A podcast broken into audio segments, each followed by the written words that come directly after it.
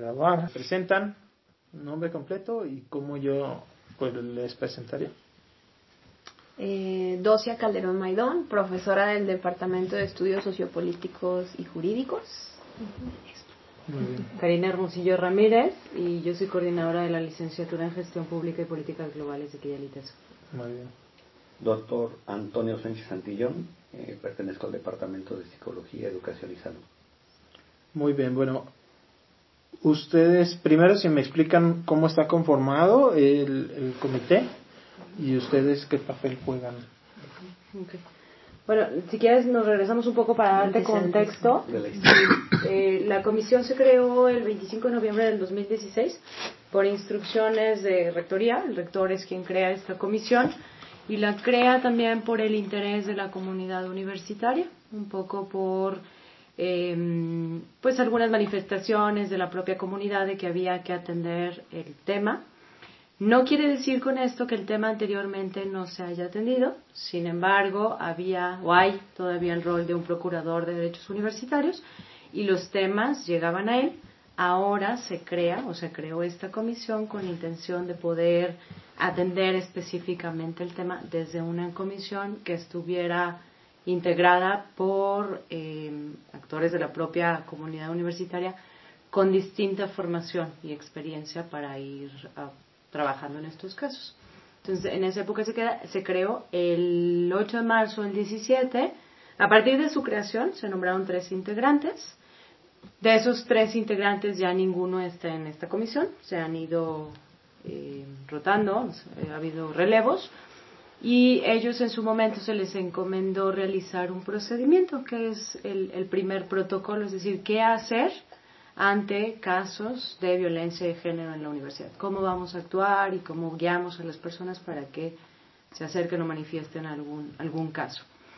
El nuevo avance es que eh, se, ahora se envió un nuevo protocolo que recupera, por supuesto, el primer procedimiento, pero que también incluye ya la experiencia de la propia comisión. Es decir, este primer procedimiento pues nos dio marco de por dónde arrancar, pero ahora ya con la experiencia y con el avance pues se han metido algunos otros elementos para que ayuden a atender mejor los temas. Incluso también hablar de prevención, ya no únicamente de atender, sino también de prevenir. Esto, además de recuperar las experiencias de la comisión, el procedimiento original, recupera otros casos de otras universidades. Nosotros revisamos algunos otros protocolos tratamos de ponerlos en nuestro contexto y ver cómo podría, podíamos eh, mejorar el nuestro. Mm. Entonces ya tenemos este, este eh, digamos, segunda versión. Se están haciendo ya nada más algunas revisiones finales, eh, simplemente valorando que esté acorde a los lineamientos institucionales para que ya se pueda dar a conocer. ¿Para cuándo podría ser eso? yo creo que de verano. Sí, podríamos hablar de días, semanas. Sí, lo, lo, cual no excluye que nosotros como comisión sesión, sesionemos, es decir, nos reunimos eh, una vez por semana. Entonces eso también nos permite, hay una cuenta institucional incluso que es Comisión de Género, donde incluso cualquier persona que está sufriendo algún tipo de situación de violencia, de hostigamiento, de acoso, puede mandar una comunicación interna que en esa, en esa cuenta de correo únicamente nosotros tenemos acceso, se maneja con mucha confidencialidad. Y entonces en esas sesiones semanales que tenemos, eh, pues discutimos los casos, si es necesario eh, tenemos algún tipo de intercambio, diálogo o si no hay ningún caso, simplemente estamos también revisando el protocolo, discutiendo, o sea, digamos, la comisión es un ente activo en ese sentido.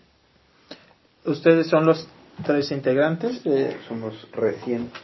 ¿Recién? Ah. Nosotros dos. Ah, bueno, yo tengo un año y mis compañeros tienen un par de meses, un poquito más. Y es, eh, digamos, ¿cómo se define quién es? Es un nombramiento que lo realiza directamente el rector en diálogo con la Dirección General Académica y con nuestros jefes directos, que son los, como los directores de los departamentos. Y entiendo que también piden consulta a los académicos, como cuáles son los mejores perfiles que pudieran acompañar estos procesos.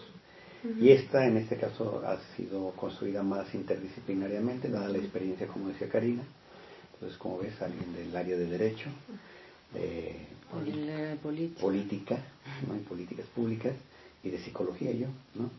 Entonces, este, dar una visión interdisciplinaria al protocolo nuevo, creo que es algo muy valioso, ¿no? Porque, bueno, lo que no ve uno ve el otro.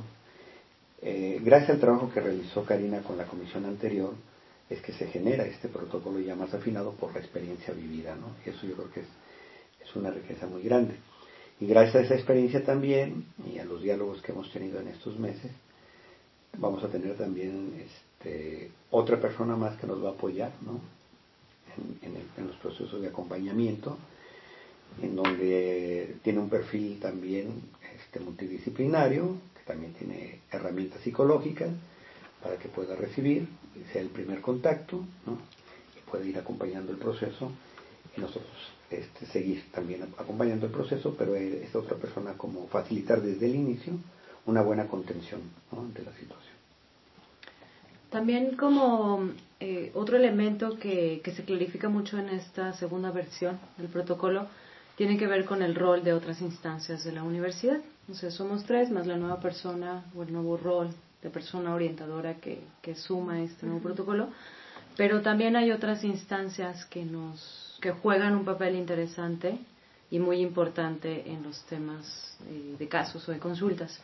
Uno de ellos es el bufete Ignacio Yacuría. Es el bufete en donde eh, puede brindar asesoría jurídica, sobre todo si es o son algunos casos en donde ya tienen que acompañarla a alguna instancia legal, una instancia de justicia incluso eh, el procurador de derechos universitarios, la comisión disciplinar, es decir, son de diferentes instancias que tiene la universidad y con quien nosotros también podemos eh, dialogar o participar. Otro elemento interesante es que en el propio protocolo nosotros hablamos de la oportunidad de generar o de ampliar la comisión dependiendo del caso. Es decir, si por la particularidad del caso conviene un asesor eh, de la comunidad que no sea nosotros, pero que tenga que abonar para la resolución del mismo, podríamos convocarlo, obviamente, bajo estricto apego a la confidencialidad que a nosotros nos marca. Pero eso también ayuda porque nos da más, más una mayor perspectiva.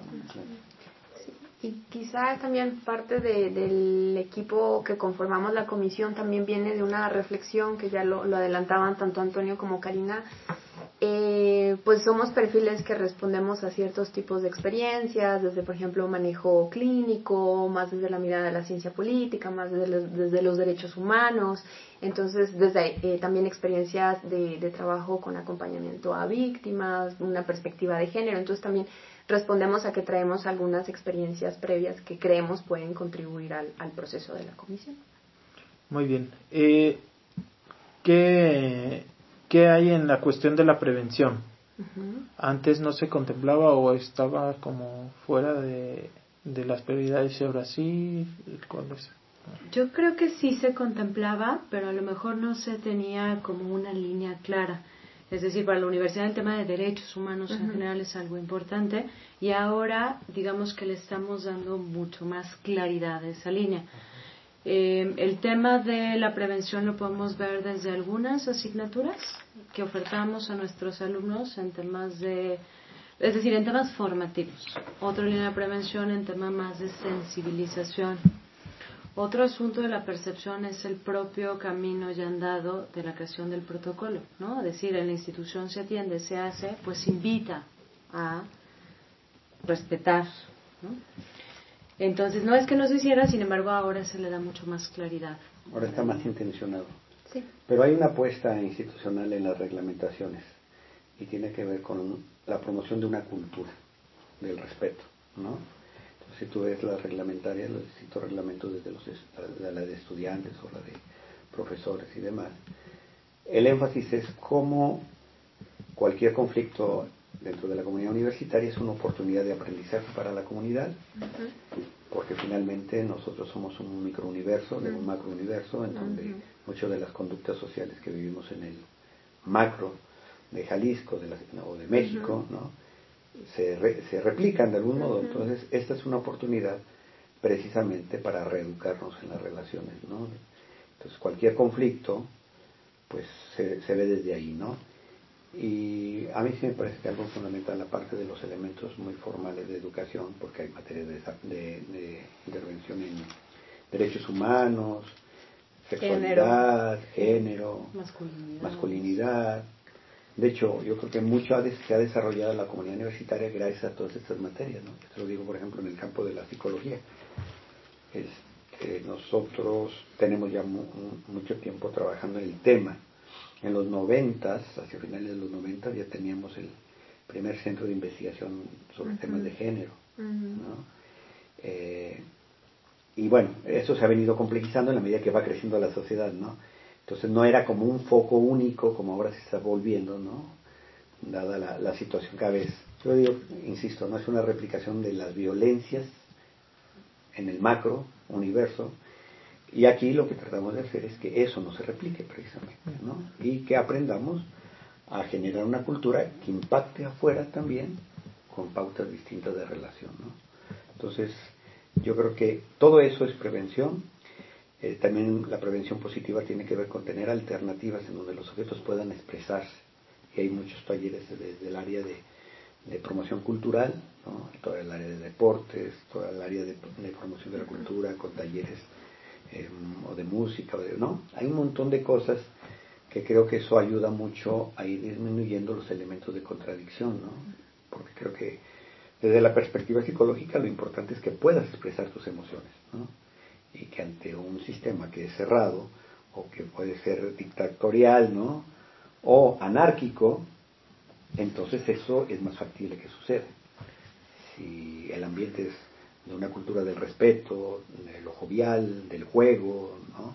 de la creatividad, es menos probable que eso suceda. Eh, quizá muy puntualmente. Y si bien este, esta serie como de recursos que ya contaba, con los cuales ya contaba la universidad, ahora como el valor agregado, yo diría, es pues que una comisión para atender asuntos de género lo que, lo que tratamos de impulsar es pues esta mirada más de, de, análisis, más a la luz de la perspectiva de género, es decir, cómo visibilizar estas violencias, estas afectaciones diferenciadas, o sea, por eso es que un poquito lo que decía Karina hace ratito, ¿no? Si bien siempre se atendió desde el tribunal universitario, por ejemplo, ahora la comisión pues tiene la tarea de ponerles a todos pues la perspectiva de género, que creo que ese es un elemento que eh, pues muy, muy rescatable, ¿no? Eh, resultado también de, de, las reflexiones de la propia universidad, ¿no? O sea, visibilizar esas afectaciones y como comunidad universitaria, eh, cómo tendríamos que estar acompañando el proceso, ¿no? Y muy a la luz de todas estas herramientas que menciona Antonio. ¿Cuáles son las resistencias que han encontrado pues para la sensibilización? Mira, yo, yo, yo veo que una cultural y que no somos ajenos, somos parte de la cultura materandota, es que la gente, yo ahorita yo creo que ya hemos avanzado, yo tengo en la institución 21, 22 años, ¿no? Yo he visto cómo, cómo se ha venido avanzando y cómo ahora la gente sabe de sus derechos, ¿no? Y entonces eh, hay menos autoinhibición sobre situaciones que pueden vivir, ¿no? Que saben que lo pueden expresar con libertad y que son contenidos. Eso yo creo que es algo fundamental. Entonces, yo creo que los mayores obstáculos tienen que ver con los prejuicios de los cuales emanan nuestra sociedad, ¿no? que tienen que ver con situaciones en donde los hombres nos podemos colocar como machos, ¿no? con ciertos derechos, con ciertas, ¿no? Pero creo que eso se ha acotado mucho precisamente por la cultura del trato en los mismos salones de clase es un trato de mucha igualdad, de mucho respeto a ambas partes. No, no está pues de que estemos eh, salpicados de la, de la otra cultura, pero creo que la gente se siente con la los alumnos se sienten con la suficiente libertad como de, de decir, oye, no, no estoy de acuerdo en que me saludes así, o este, no, me siento molesto, o me siento molesta si me saludas de esta manera. Y ahí pues son intercambios culturales y, el asunto es hacerle caso para hacer la cultura del respeto, ¿no? Porque nadie tiene un solo código de, cultural de relación. Entonces el intercambio de los códigos de relación ha hecho que los obstáculos se vayan superando, ¿no? Y se vaya generando un lenguaje más común. Y yo lo escucho, por ejemplo, de las chicas, ¿no? Que, que no se han formado, que llegan de intercambio o que, o que vienen de otras universidades o de, otros, de otras escuelas que no eran, por ejemplo, de ciencias, ¿no? Y lo que yo escucho de los alumnos es que se sienten desde la entrada tratados bien, dicen desde el jardinero, y me han dicho alumnas, desde el jardinero me saluda y me mira a los ojos. Y veo que nosotros tratamos también a los que nos dan el servicio de esa manera. Eso es para mí generar cultura de respeto, en donde también el elemento de clasismo se rompe, ¿no? Es un trato de respeto a todos, ¿no? Entonces, yo creo que sí hay obstáculos que son los propios de, una sociedad eh, mayoritariamente transmisora de valores machistas, ¿no? Y que aquí pues es un proceso de digestión, ¿no? Y de digerir todos esos para reposicionarnos, ¿no? Yo creo que otro elemento podría ser eh, también una concepción que tenemos que al escuchar género pensamos en mujeres, ¿no? O sea, decir violencia de género es violencia contra la mujer. Y también esos son pasos que mm, podrían ser o iniciar como un reto, pero que ahora nos invitan a construir diálogos distintos, en donde el género nos implica a todos, en donde nunca dejo mi género para andar por la vida, entonces, eso también de alguna manera eh, nos implica un diálogo porque nos implica un constante respeto, una forma de establecer límites, una forma de dialogar y de construir juntos.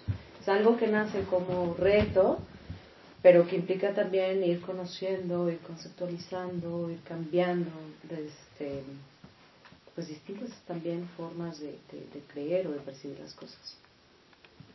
En el lado de las clases, todas las licenciaturas, maestrías, ¿no? Las áreas tienen este tipo de materias en cuanto a género, en cuanto a derechos humanos, o sea, también ingenierías también. tenemos un área que se llama formación humana, antes estaba, era, se llamaba integración y yo trabajaba ahí. Mm. Esa área está precisamente construida alrededor de la transmisión de los valores de esta institución, ¿no? Y tiene que ver con materias de temas de, lo social, ética social, este, temas de sexualidad y género, eh, temas de justicia social, justicia social eh, derechos, humanos. discriminación. Hay una serie de materias de las cuales todas las carreras de licenciatura llevan no sé cuántos créditos son ahora, en aquel tiempo eran 68 por 8, Las orientaciones fundamentales del currículum universitario. de currículum universitario, no, son 64 56 ahora. ¿De cuántos? Creo que 54. 54. Las carreras aprox 400 o 400. Más, menos. Sí, y de esos 456 créditos son obligatorios para que tomes asignaturas de este tipo. O sea, sin esas no te puedes graduar. Y hay que va impreso pues el sello de pues de las orientaciones fundamentales y TESO, ¿no? Muy a los derechos humanos, justicia social.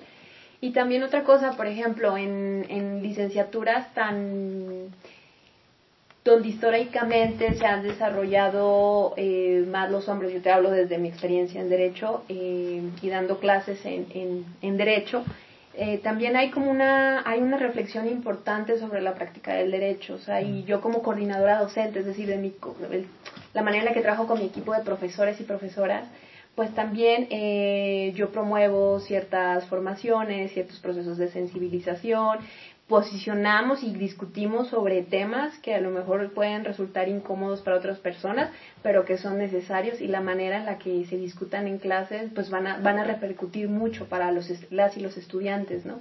Entonces, desde cómo se aborda la última resolución de la Suprema Corte sobre matrimonio igualitario. Bueno, hay que hablar de eso. Lo que no se vale es bloquear, ¿no? O sea, más bien discutamos, tengamos un diálogo eh, muy respetuoso, eh, y entonces, este, pues también nosotros como eh, personas de tiempo fijo, académicos, pues una de nuestras principales tareas es esa, ¿no? Como impulsar esa agenda de derechos humanos, de inclusión, de respeto, de diversidad. Y pues ahí vamos, es trabajo de hormiga. Mm.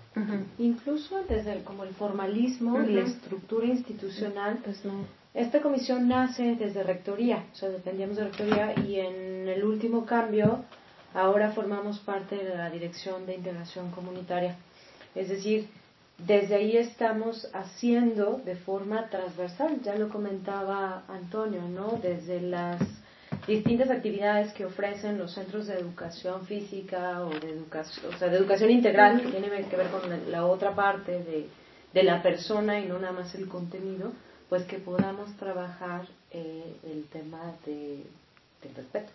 ¿no? por ejemplo, hay, hay en esa área en, deportes, te lo digo porque además Andrea, que, que, promueve estas capacitaciones en donde a la vez que va enseñándolos a los chicos sobre algún, alguna parte especial en, en el campo del deporte, está diseñado en una transmisión de valores comunitarios, construcción de valores comunitarios. Te lo digo porque ese mismo taller lo estuvimos trabajando en la comunidad de Polanco, que también trabajo en esa área, y este y lo vi, ¿no? Cómo lo trabajaba con los adolescentes del barrio también.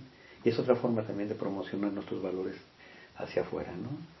Entonces, yo digo que estas cosas, que bueno, ya tienen un tiempo en la universidad, digo que yo he visto el desarrollo, a mí me tocó, creo que fue el tercer congreso nacional de derechos humanos que fuimos sede, en el 97, me tocó ser uno de los organizadores, más o menos, y bueno, pues ya estábamos preocupados por todas estas cosas de los derechos humanos, de la igualdad, el respeto, y fue que se instaló, eh, yo estaba en esa área, no estaba la materia de derechos humanos, se volvió como una materia obligatoria también, ¿no?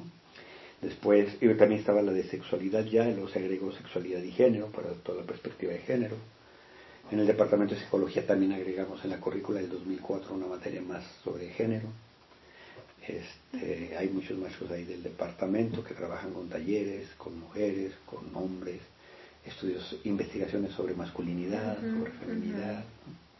Entonces, pues hay una gran inquietud en la universidad de que estas cosas se hablen, se platiquen, se trabajen, sabiendo que es un tema que no se resuelve.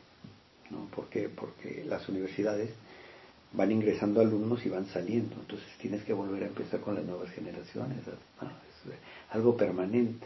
Entonces uno tiene que pensar así. Eh, nunca se va a estabilizar, vamos a decir, la cultura, porque siempre es una cultura en proceso, porque los chicos se van.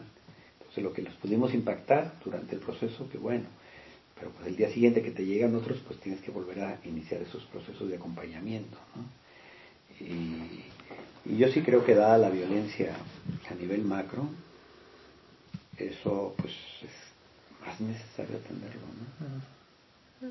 Porque finalmente la, la violencia de género, y sobre todo, por ejemplo, si hablamos del caso de las mujeres por el nivel de feminicidios que hay en Jalisco, este, cuando la mujer se puede sentir segura en su universidad, ¿no? Estamos, estamos diciendo, hay un espacio en donde eres tratada de otra manera, eres vista de otra manera, y esto lo queremos replicar en el macro.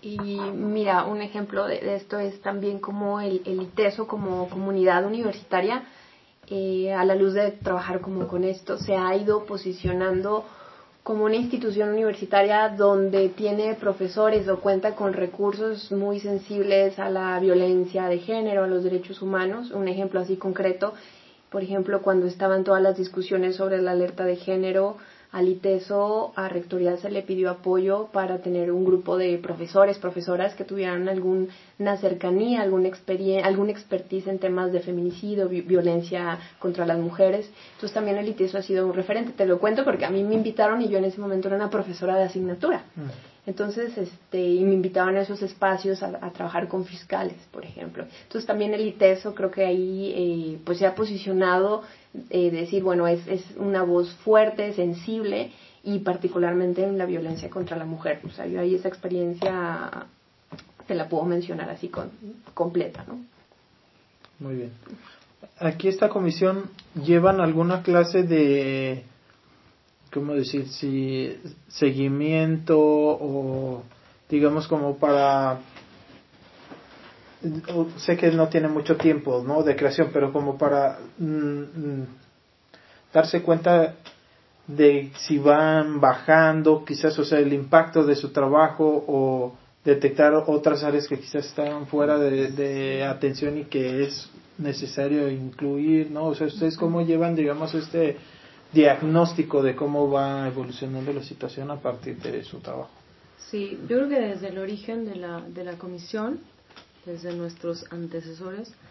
Eh, se entregan o se elaboran informes, se, siempre eh, podríamos hablar de una numeralia, porque el tema del cuidado de la persona y de la confidencialidad se maneja, vaya, es uno de los principios que rige nuestro actuar. Entonces sí tenemos estadísticas, si lo podríamos mencionar así, y eh, de alguna manera también nos hemos vuelto un poco más sensibles de por dónde vienen los temas, ¿no? O sea, cuáles son algunas de las cosas. Y tiene mucho que ver también con los estudiantes, ¿no? Temas que antes no no este ni siquiera los no, los considerabas. Ahora los tienes que considerar.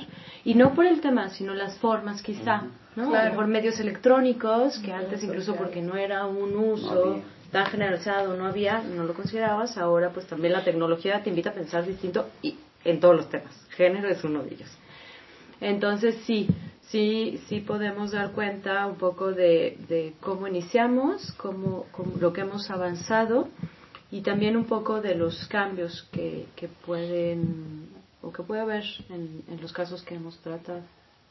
Casos o consultas, ¿no? Incluso. Pues yo me atrevería a decir que uno de los, de los principales es el tema de la tecnología.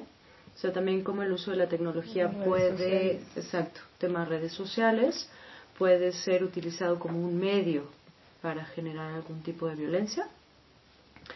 Este,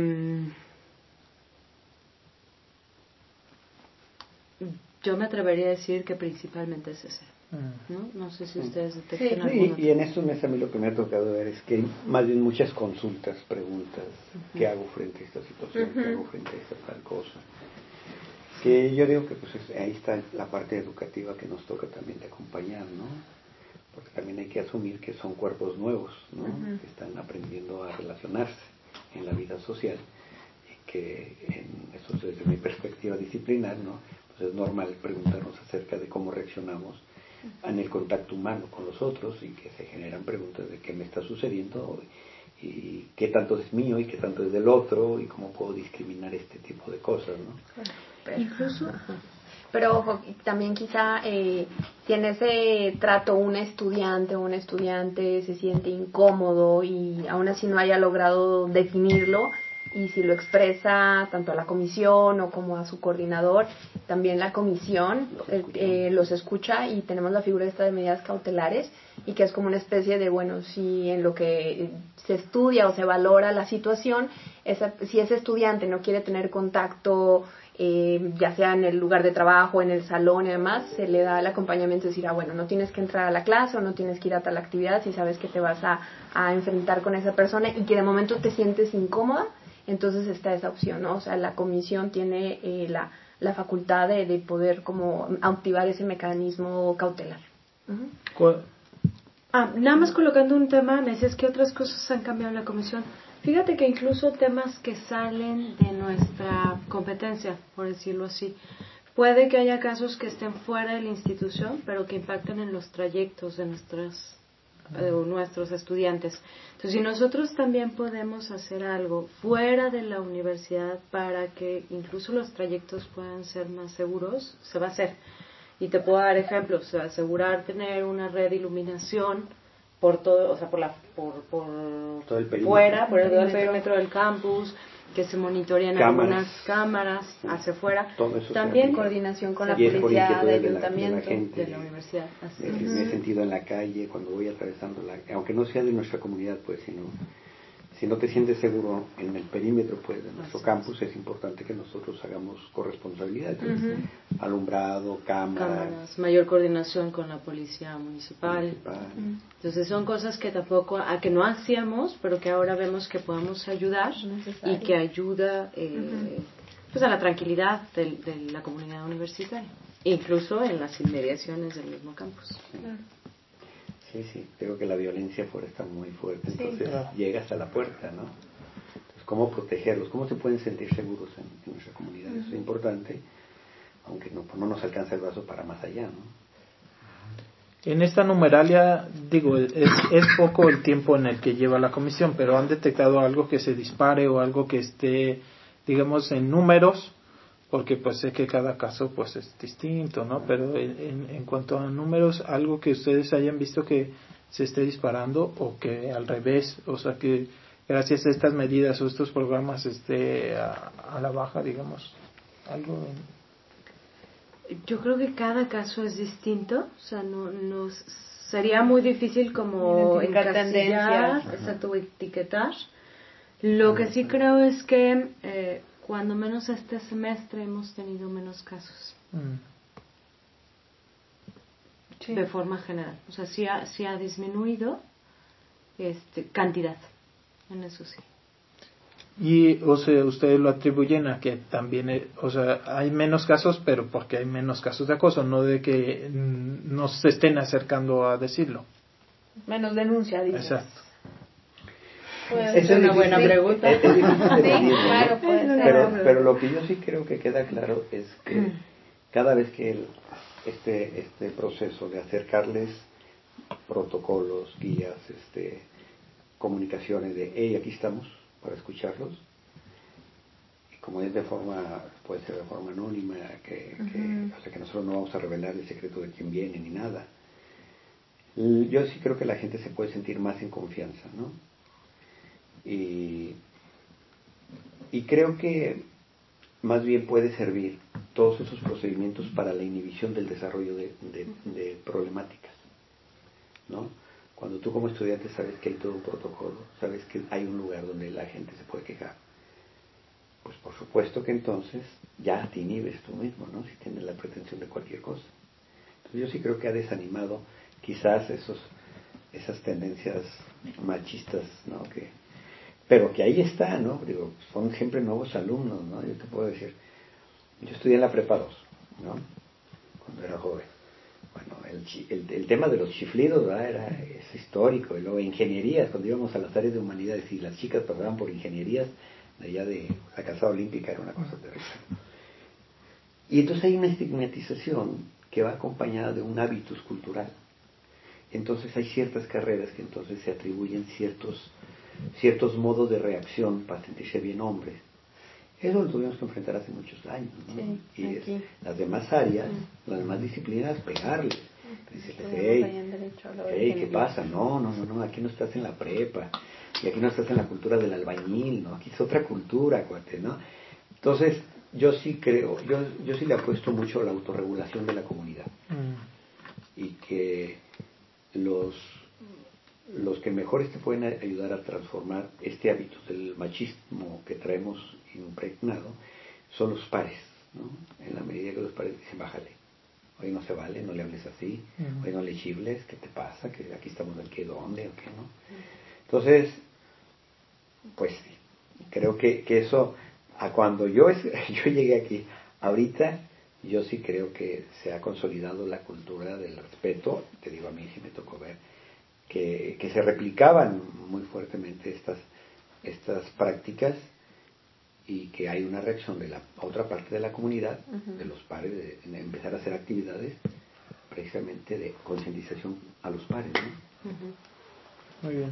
En cuanto al lugar de los espacios, o sea, tienen ustedes cuenta que eh, de forma electrónica alguien podría, pero también tienen un lugar físico en donde la gente puede acercarse. Bueno, cada uno aquí tiene su oficina y, cuando se hacen los nombramientos, pues son nombramientos públicos, en donde en el directorio institucional, además de que existe esta cuenta de Comisión Género arroba a la cual tenemos acceso los tres y monitoreamos de forma continua, cada uno tiene su oficina y está disponible cuenta, teléfono, extensión. Y también usamos esta sala que es la sala de mediación. Ah, ok. Esta es la sala de mediación. Ya para atender como comisión. sí. Ok, esto creo que, o sea, la pregunté un poco en cuanto a también lo de las medidas eh, cautelares. No, ah, estaba hablando con una de las maestras que fue afectada, ¿no? Por este caso de Necuch. Mm. Y me hablaba, o sea, como, o sea, le impactaba mucho el tener que ir a hacer entrevistas que tenía que ver con su denuncia, tenía que ir al lugar en donde muy probablemente se iba a encontrar otra vez con el que le estaba victimizando. O sea, entonces, en ese sentido, qué papel juegan, ¿no? Las medidas cautelares, cuáles son y qué papel juegan precisamente para en lo que se decide, en lo que se investigue, en lo que definimos, pues evitar, ¿no? En lo posible más afectación. Pues yo creo que el, el, gran principio rector es la no revictimización. El protocolo habla de la figura de medidas cautelares pero no, te, eh, no incluye una lista exhaustiva, sino que también podemos ser muy flexibles y muy creativos, atendiendo justamente a las necesidades de, del caso, de cómo se está sintiendo esa persona. Entonces, lo que te hablaba hace ratito, desde no tomar una clase donde va a coincidir con la persona, lo puede hacer desde que se le acompañe al auto todos los días, coordinamos con las personas de, de seguridad, se le acompaña.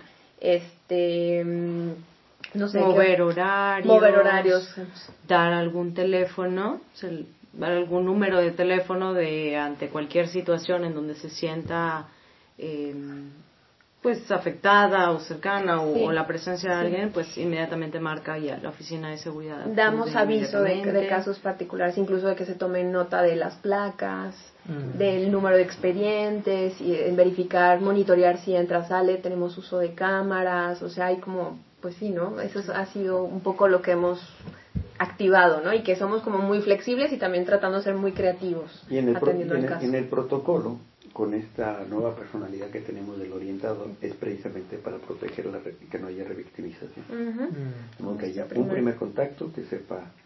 Este, tenemos un área aquí que se llama SEJUVE, y dentro del cual hay un área de apoyo psicológico, ¿no? de acompañamiento de orientación psicológica, y la nueva orientadora es de esa área, que es un área que está más afuera de aquí, atrás de la cafetería central, donde se apoya y se, hay consultorios y se da atención psicológica, por ejemplo. ¿no? Entonces ella, como primer contacto, pues tiene toda la posibilidad de tener la reserva, de los demás espacios para atender a la persona como primer contacto. Mm. Y esto es para eso, para no revictimizar, para acompañar el proceso, nunca, nunca promover eh, contacto de, encaramiento, todo lo contrario, ir haciendo los acompañamientos paralelos hasta la velocidad que está sucediendo realmente. Incluso el principio pro persona, ¿no? También que es uno de los dinámicos que seguimos. Esta primera persona o esta persona orientadora eh, de alguna manera es quien arma expedientes y es con la intención de no volver a entrevistar o a llamar a la persona para no revictimizar. Ya la comisión busca algunas otras formas de eh, completar la información o de buscar algunos otros datos sin necesidad de, volver a citar. Y una parte importante, que muy a la luz del comentario que mencionas de, de, esta eh, compañera del ODG, también la idea es que eh, una vez la persona se acerque a la, a la orientadora, al primer contacto, se tenga un, o sea, la institución, como tal la comisión, impulse procesalmente ese, ese, esa queja, ¿no? No como lo que tú decías, tengo que ir yo a decir, oigan, entrevisten, tomen testimonio, no, no, hay un impulso, hay un impulso muy a la luz de este también principio de acceso a la justicia, pues también nosotros no vamos a crear obstáculos en, pues vamos, si es necesario eh, escuchar a las partes, recibir testimonio, revisar pruebas, también lo hacemos, ¿no? O sea, ese compromiso de que no sea la, la, la víctima quien tenga que estarnos empujando, llamando, no, pues sería como pues replicar lo que pasa allá afuera en el sistema de justicia, ¿no? Entonces somos muy cuidadosos con esa parte. E incluso desincentivar la denuncia, ¿no? También. Yo creo que, parte... afuera. Exacto, que sucede afuera y que aquí buscamos que no suceda.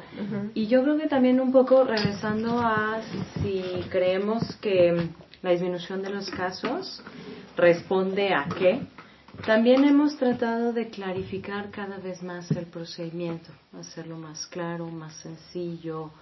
Eh, no sé si utilizar la palabra cómodo, pero porque no es una situación cómoda, pero de alguna manera es una situación digamos, un poco más fácil para, para, para la persona. Entonces, eh, pues esta disminución de los casos y este avance en la forma de comunicar, creemos que sí tiene una relación este, positiva. Muy bien.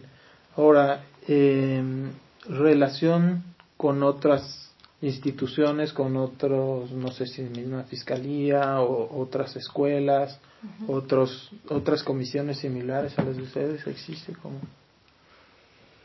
A ver, por ejemplo, cuando se, o sea, como lo que mencionabas hace ratito, si hay como una coordinación interinstitucional entre nosotros, que si el CEJUVE, que si el bufete jurídico, al menos desde el bufete jurídico, por el trabajo que hace, pues tenemos eh, desde el área legal, pues sí, como mucha colaboración con punto focal en fiscalía, con el juzgado, que sí, con el secretario, entonces también porque, pues, o sea, al dar la asesoría legal, eh, lo manda, o la idea es mandarlo con estos puntos de, de referente nuestros, ¿no? Entonces, este, al menos desde la parte de acá ya más de acceso a la justicia, el bufete sí lo tiene, por ejemplo.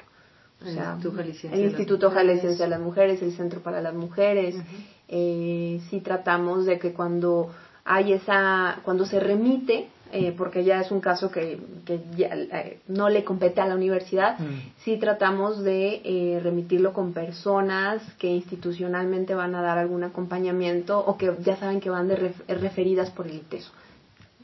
Es lo que se busca. Al menos desde el bufete jurídico sí es algo que se cuida mucho. Y contacto tenemos con los del sistema, ¿no? Sí, con el SUG, con todas las universidades que son parte del sistema universitario jesuita. Así es. Hemos establecido algún tipo de diálogo con otras universidades, pero más, digamos, más informal. Mm. No a, lo mejor como comisión, pero sí en diálogos si alguien está trabajando algún tema y en otra universidad hay algún investigador, colega que lo trabaja, lo dialogas, pero no, digamos, formalmente con otras universidades fuera del sistema, no han, han hecho o están planeando hacer alguna publicación o alguna campaña de difusión, digamos algo como comisión? Campaña de difusión sí, porque en cuanto quede listo este nuevo protocolo, se tiene que dar a conocer a la universidad. Y queremos hacer además como un tipo de instructivo, muy didáctico, de bajar todo ese texto pesado a pasos simples de atención. Entonces, sí queremos hacerlo. Sí, la Cuando ya se termine de cuajar esto, para poderlo pasar a pedirles a los de, no sé si son ustedes o los de promoción, que nos van a ayudar a, tratar de hacerlo con un folletito muy simple, ¿no? Para la comunicación. Y también en fechas, eh, digamos, eh, como que, que se conmemoran, ajá, simbólicas, hay diálogos, ¿no? Conversatorios. Eh, conversatorios el 8 de marzo, 25 de noviembre. Sí, donde algunos referentes sobre, referentes académicos sobre tema de, género activistas, se hacen foros para que dialoguen con los universitarios, con los estudiantes, con profesores, con la comunidad universitaria en sí. Que organizan como comisión como comisión, como respuesta a intereses de los estudiantes. Muchas veces los, las, y los propios estudiantes llevan la batuta y nosotros damos acompañamiento. Es decir, no podríamos decir que todo, todo lo que se hace en la universidad es nuestro, ¿no? De alguna manera. Todo lo contrario. Exacto. Nosotros somos una comisión muy especializada para el tema, para el tema ¿no? Pero el compromiso es, de toda la universidad. la idea es poder activar un gran engranaje que vamos todos. Hay actividades de todas las áreas. Sí. ¿Y algo de su experiencia se ha traducido en trabajo académico? ¿De lo de la comisión? De momento no, pero... Yo ahorita no, porque tenemos un poquito de meses acá. Mm. Pero la tirada es que después sí, ¿no? Sobre todo, digo, nosotros tenemos ahí la materia de género, ya desde hace un rato, y hace un rato habíamos hecho investigación de género y demás. Entonces, pues sí, yo creo que algún día vamos a volver a hacer esto, ¿no? Porque sí es un tema de investigación que queremos realizar. Y este, sobre todo estrategias para poder compartirlas después con otras instituciones, ¿no? Buenas prácticas, ¿no? Y para eso hay que sistematizarlas. Entonces, sí, sí, la intención sí está. Claro, incluso tomar como algunas buenas prácticas, por ejemplo, la UNAM cada año hace la presentación de su informe sobre, pues, cómo ayudó, cómo contribuyó, reflexiones, o sea, creo que, ah, por eso digo, esto todavía es un proceso en construcción, pero podríamos tomar prácticas de cómo el funcionamiento de la comisión se ha traducido en cosas como muy concretas, ¿no? Sí, y hay una, perdón, hay una área también en el, departamento sociocultural que ellos hacen mucha investigación en el tema de género y de, y de este, de tema trans, todo esto. Hacen bastante investigación, hacen coloquios, he participado en algunos. Entonces, por ejemplo, no es solamente nuestra propia experiencia que vamos construyendo, que vamos aprendiendo como comisión, sino hay muchas actividades al interior de la universidad que van en la misma línea de la promoción ¿no? de esto. Ya, pues hablar acerca, ya en hablar en las clases acerca de la importancia de la tolerancia ¿no? sexual, ya lo venimos haciendo desde hace muchos años, ¿no? Pero luego presentar investigaciones acerca de cómo se subjetivan estas nuevas sexualidades, ¿no? estas neosexualidades, estas nuevas expresiones de la sexualidad en lo transexual, ¿no? en lo transvesti, en lo, que sea, son otras formas de ir achicando el campo del, de la diferencia como forma de demonizar al otro. ¿no? Mm. Entonces, creo que hay, hay grandes esfuerzos que yo sí espero que, que en unos años, en la medida que nosotros cogemos como, como comisión quizás, podamos también escribir sobre la experiencia de lo que es operar la comisión. ¿no? Se han hecho algunos pequeños como informes, a mí me tocó con la comisión anterior, pero realmente han sido dirigidos a rectoría, a algunas direcciones, en tema de seguir construyendo. Yo creo que, que le podríamos dar más tiempo a la comisión para que recoja las experiencias y después sistematizar, ahondar, meter algún vaya, sí, sí habría cuando menos el interés en cuanto a las prácticas, creo yo que hay que esperar un poco. Sí, yo esperaría que, que, no, no, no, pasara mucho, no que nosotros, sino que la misma universidad, por ejemplo, yo cuando tuvimos la experiencia en los 90 de, estas investigaciones sobre género, íbamos a la UNAM y allá tienen un centro de investigación en estudios de género. Padrísimo que íbamos y dialogábamos con ellos. Además, era en aquel tiempo era una exalumna de ITESO, la, la directora de área Exacto. Nos, recibía re bien, ¿no? La verdad, y, nos platicaba de todo, de cómo lo hacían y todo. Entonces yo espero que en unos años también haya como un, centro de investigación en, estudios de género, ¿no? Pudiéramos hacer una investigación transdisciplinar.